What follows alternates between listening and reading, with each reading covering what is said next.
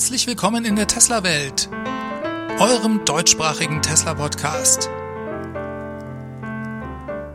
Hier die Themen. Geht die Tesla-Aktie auf 3000 Dollar? Der Cybertruck verspätet sich und verrücktes Quartalsende erwartet.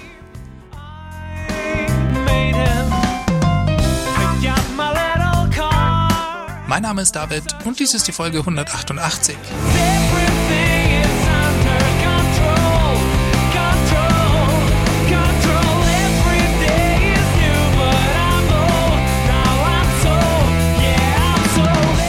hier wieder mit dem Lars vom TFF. Hallo Lars, schön, dass du dabei bist. Hallo David. Ja, wir haben dich ja schon gerade ausführlich bei den äh, Kommentaren ähm, gesehen, die die Zuschauer auch als Fragen gestellt haben. Jetzt schauen wir uns mal die News an. Also es gab eine interessante E-Mail von Elon Musk. Da hat er sich mal zur Abwechslung positiv über den, über den Tesla-Aktienkurs geäußert. Das macht er eigentlich nicht so gern, ne? Genau, äh, er hat ja da auch schon oft genug Ärger für gekriegt. Diesmal hat er erstaunlicherweise geschrieben, dass äh, die News von ARK Invest, in denen gesagt wurde, dass man da erwartet im in einem äh, Normal Case, dass die Aktie in 2025 bis zu 3000 Dollar Wert haben kann. Im Moment steht sie bei 733 Dollar und das entspricht einer Marktkapitalisierung von 735 Milliarden Dollar. Und Elon hat gesagt, das ist realistisch, das passt. Und in der Vergangenheit kennen wir ihn eher als jemand, der gesagt hat, die Aktie steht zu hoch. Das war schon ungewöhnlich. Wobei er da natürlich immer über den aktuellen Preis und die aktuellen Lieferungen von Tesla sich bezogen hat. Und äh, das ist jetzt quasi ein Zukunftsausblick. Vielleicht müssen wir das mit Ark Invest kurz erklären. Kann ich ja mal kurz äh, machen. Das ist eine, ja, ein, das sind Börsenanalysten, die sich vor allem dadurch hervorgetan haben und auch in der Tesla-Community inzwischen sehr bekannt sind, dass sie schon vor Jahren der Tesla-Aktie eine grandiose Zukunft prognostiziert haben. Wir hatten da ein äh, Price-Target, also ein Ziel, das geben die Börsenanalysten immer gerne an, äh, von 7000 Dollar. Das ist jetzt ein bisschen verwirrend, weil die Tesla-Aktie wurde letztes Jahr gesplittet. Das heißt, das ist quasi ein Fünftel vom Wert, den man da nehmen muss. Damals waren das eben dann 7000 Dollar. Das wären jetzt heute 1400 ungefähr. Das haben die schon vor Jahren gesagt für das Jahr 2025. Und die wurden einfach nur ausgelacht. Die, die, an denen hat keiner geglaubt, bis dann letztes Jahr kam und die Tesla-Aktie so rasant gestiegen ist und noch fast von 900 Dollar war da haben die Leute dann nicht mehr gelacht und seitdem wird Ark Invest sehr ernst genommen, was das angeht. Und die haben eine große, ja, Anpassung eigentlich nochmal gemacht. Das heißt, von den 1400, die sie damals prognostiziert haben, sind sie jetzt eigentlich so eben auf diese 3000 Dollar, was ja nochmal eine Verdoppelung eigentlich ist, sogar mehr als eine Verdoppelung ist. Und ähm, das liegt daran, dass sie eben einfach den Markt an sich, was die Elektromobilität angeht, von einer großen Explosion und von einem großen Umbruch sehen. Da haben sie zum Beispiel gesagt, letztes Jahr gab es, glaube ich, 2,2 Millionen Elektroautos, die weltweit geliefert wurden. Dieses Jahr sind wir schon bei 3,6, vielleicht sogar 3,8.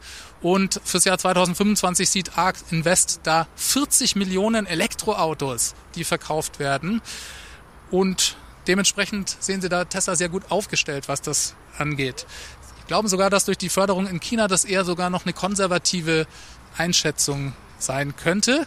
Wie gesagt, das ist deren Base Case, also die, was normalerweise passieren wird. Und ähm, ja, man kann sich das jetzt von außen überlegen, ist das Schwachsinn, ist das wahnsinnig?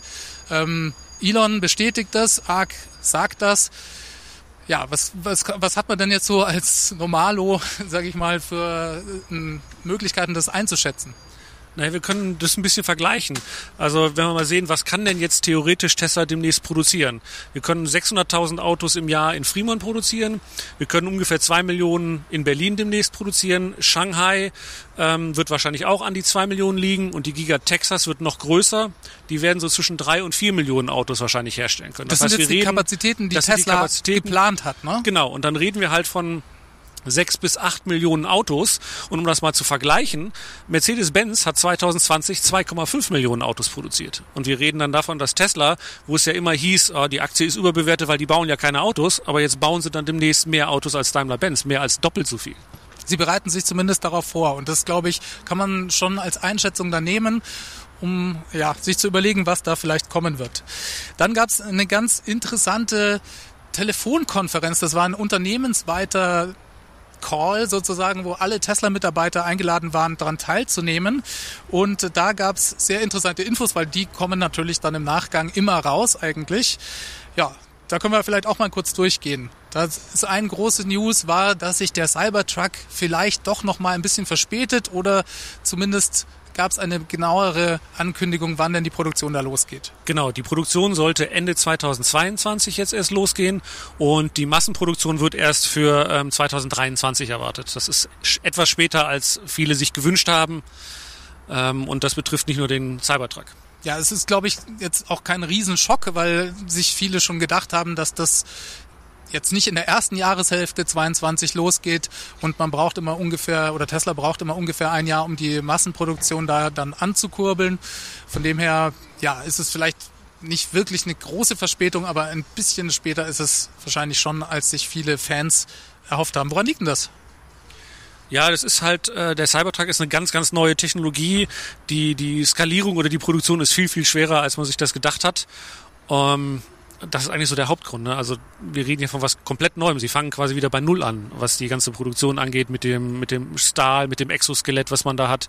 Äh, das gab's so noch nicht in der Produktion von, von keinem Auto. Ja, da wird Tesla also nochmal ganz neue Wege gehen. Ich fand auch wieder toll, äh, weil Elon kann es natürlich nicht lassen und muss das Auto dann immer ein bisschen hypen. Und er hat eben nochmal gesagt, dass der Cybertruck was ganz Besonderes wird, dass es wie ein Glitch in der Matrix, also wie ein ja, kleiner Fehler in der Matrix sein wird, so als ob Neo aus dem Film Matrix ein Auto hätte.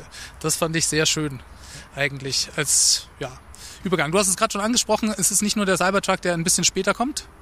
Genau, auch der Tesla Roadster wird äh, wahrscheinlich auch erst 2023 ausgeliefert werden.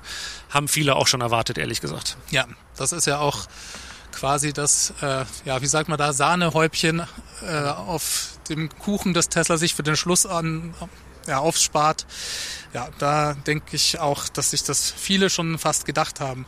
Ja, dann gab es noch ein paar andere Punkte, die in diesem Call angesprochen wurden. Zum Beispiel erwartet Tesla oder Elon sich schon wieder ein unglaubliches oder vielleicht sogar das wahnsinnigste äh, ja, Auslieferungs... Äh, wie soll man das sagen, Tornado, Hurricane, der über Tesla hinwegfegt, weil dieser Monat einfach heftig wird. Genau, also das, das Quartal selber erwartet er, wird das heftigste, was sie jemals haben werden. Er hat also definitiv in der Zukunftsform gesprochen, nicht in der Vergangenheitsform. Das ist auch Und, interessant, äh, ja. finde ich. Dass er dann nicht nur gesagt hat, dass das ist, was es sein, was wir bisher hatten, sondern was wir auch haben werden, weil er da sieht er wohl ja, Licht am Ende des Tunnels. Genau, weil ein Problem von Tesla war ja bisher immer, das sehen wir jetzt auch am Model Y, die kommen aus China, ähm, dass halt die Autos immer um die halbe Welt geschifft werden müssen, ähm, um zu ihren Kunden zu kommen. Und mit den neuen Factories, die jetzt demnächst irgendwann online gehen, ist das eins der großen Probleme, die Tesla dann nicht mehr haben wird. Und dann werden wir auch nicht mehr diese Quartalsrallyes haben, wo die Autos dann jetzt wie in diesem Monat Ende September auf den letzten drei Septembertagen auch nochmal alle kommen, weil gerade da wieder ein Schiff aus China angekommen ist. Das liegt auch einfach am anderen Geschäftsmodell von Tesla, weil sie eben direkt an die Kunden verkaufen und dann und das nicht über die Händler läuft. Ne? Und das Auto zählt eben dann auch nur als geliefert und kann auch in, den, in der Bilanz verbucht werden wenn das beim Kunden angekommen ist. Genau, bei einem klassischen Autohandel zählt das Auto als Verkauf, wenn es im Händler-Schauraum steht. Deswegen ist bei Tesla da dieser Druck da. Und das ist natürlich schlecht, wenn sie in den ersten Monaten vom Quartal oder im ersten Monat vom Quartal dann immer gar nichts in Europa liefern können und das Ganze sich dann auf die letzte ja, die letzten zwei, drei Wochen konzentriert. Genau. Ja. Ähm, das Model 2, darüber wurde auch gesprochen. Ja, es wird nicht so heißen. Ja, genau. Wir wissen aber nicht, wie es heißt. Das hat er nämlich nicht gesagt. Genau, er hat auch nur da wieder eine Timeline Group an den Raum oder in den Raum gestellt, dass es wahrscheinlich 2023 anfangen wird und mit einem Ramp-up in 2024. Aber der Name ist noch Geheimnis. Und er hat auch noch gesagt, er hat das so ein bisschen fast schon wie eine rhetorische Frage gestellt. Wollen wir denn, dass dieses Fahrzeug ein Lenkrad und Pedale hat? Das fand ich auch spannend. Ja, genau. Wobei der angepeilte Preis soll ja 25.000 Euro sein. Und dafür müsste ja dann ein Full Self Driving in dem Auto integriert sein, was ja Stand heute jetzt 10.000 Dollar kostet. Das passt nicht zueinander. Also entweder 25.000 oder Full Self Driving. Aber beides passt nicht. Also es soll zumindest Full Self Driving fähig sein aber dann wahrscheinlich auch nicht für 25, das glaube ich auch nicht. Deswegen, also ich glaube auch, das wird mit Lenkrad kommen, auch wenn er das ja mal so als Frage in den Raum stellt. Wir haben auch schon ähm, Renderings vor dem Model 3 Release gesehen, wo es kein Lenkrad gab. Das hat Tesla sich auch damals schon vorgenommen. Ich glaube, wenn er es für 25.000 Dollar anbieten möchte, dann ohne das Full Self Driving. Aber das Auto wird es können. Und das ist ja auch schon gut.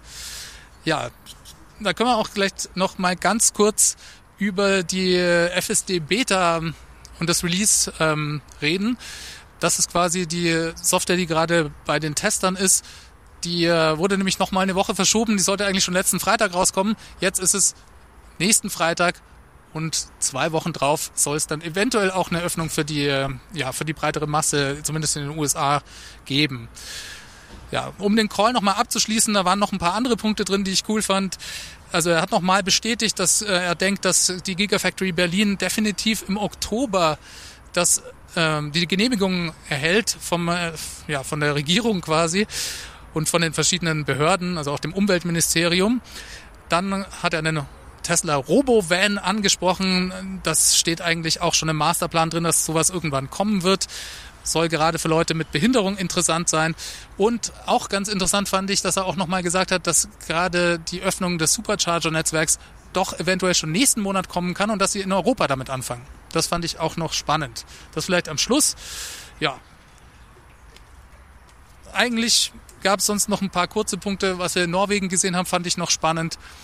Da wurde nämlich im August gerade eine Rekordmarke erreicht, was die Elektromobilität angeht. Genau, also zum einen das Model Y war da stark vertreten mit 1308 verkauften Autos und äh, in die bei den Neuzulassungen waren die elektrischen, also die reinen BEVs bei 72 Prozent. Wenn man Plug-in-Hybride noch mit zuzählt, haben wir 92 Prozent elektrische Autos und nur 7,8 Prozent Verbrenner. Also fast keine Verbrenner mehr in Norwegen. Also zumindest im Monat August. Klar, ist ein besonderer Monat, weil da eben das Model Y erschienen ist. Aber das finde ich schon ein Wahnsinnstrend einfach, muss man sagen. Und Norwegen wird ja immer so ein bisschen die Vorreiterrolle der Elektromobilität vorgeschrieben. Ein bisschen wie eine Glaskugel, was dann auch bei uns bald kommen wird. Ja, ich würde sagen, wir belassen es mal dabei. Genau. Diese Sendung wurde freundlicherweise vom Tesla Owners Club Helvetia, dem jungen und initiativen Tesla Club aus der Schweiz und dem TFF, dem Tesla Fahrer und Freunde e.V. unterstützt. Beide Clubs sind übrigens Herausgeber des T&E Magazins. Das Podcast Mastering kommt von promoton.ch. Damit wünsche ich euch eine gute Woche. Macht es ganz gut. Bis zum nächsten Mal. Ciao, ciao.